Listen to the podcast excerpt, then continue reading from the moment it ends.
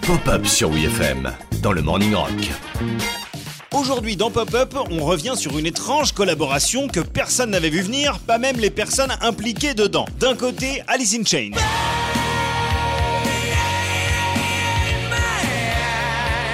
De l'autre, Michel Jonas. Ouh, on est dans la boîte de jazz. Non, n'importe quoi. Tout aussi étonnant, cela dit, Elton John. It's sad, so sad.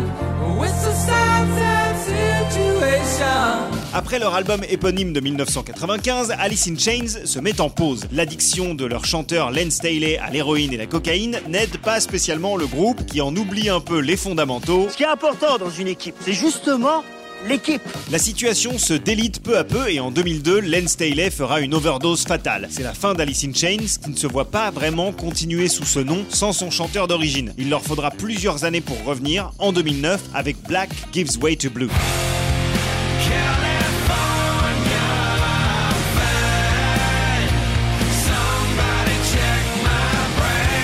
Mais lors de l'enregistrement du morceau titre, justement, un hommage au défunt Len Staley, le guitariste Jerry Cantrell se dit qu'il manque du piano. La rumeur voudrait que ce soit Dave Grohl en personne qui ait conseillé au groupe d'appeler Elton John. Ce à quoi Jerry Cantrell aurait répondu. Vous êtes un grand malade, hein Puis il repense au fait que le tout premier album qu'il avait acheté gamin, c'était le Greatest Hit de Elton John. Il se souvient également que le père de Len Staley, le défunt chanteur, lui avait dit que le tout premier concert de son fils, c'était pour aller voir Elton John. Se disant que ça ne peut être que le destin, il envoie à Elton John une démo du morceau. Et une bouteille à la mer Elton John est très étonné, mais lui qui a aussi lutté contre l'addiction et s'en est sorti, est très touché par la démarche. Il accepte donc de jouer une partition de piano et de chanter les chœurs de Black Gives Way to Blue.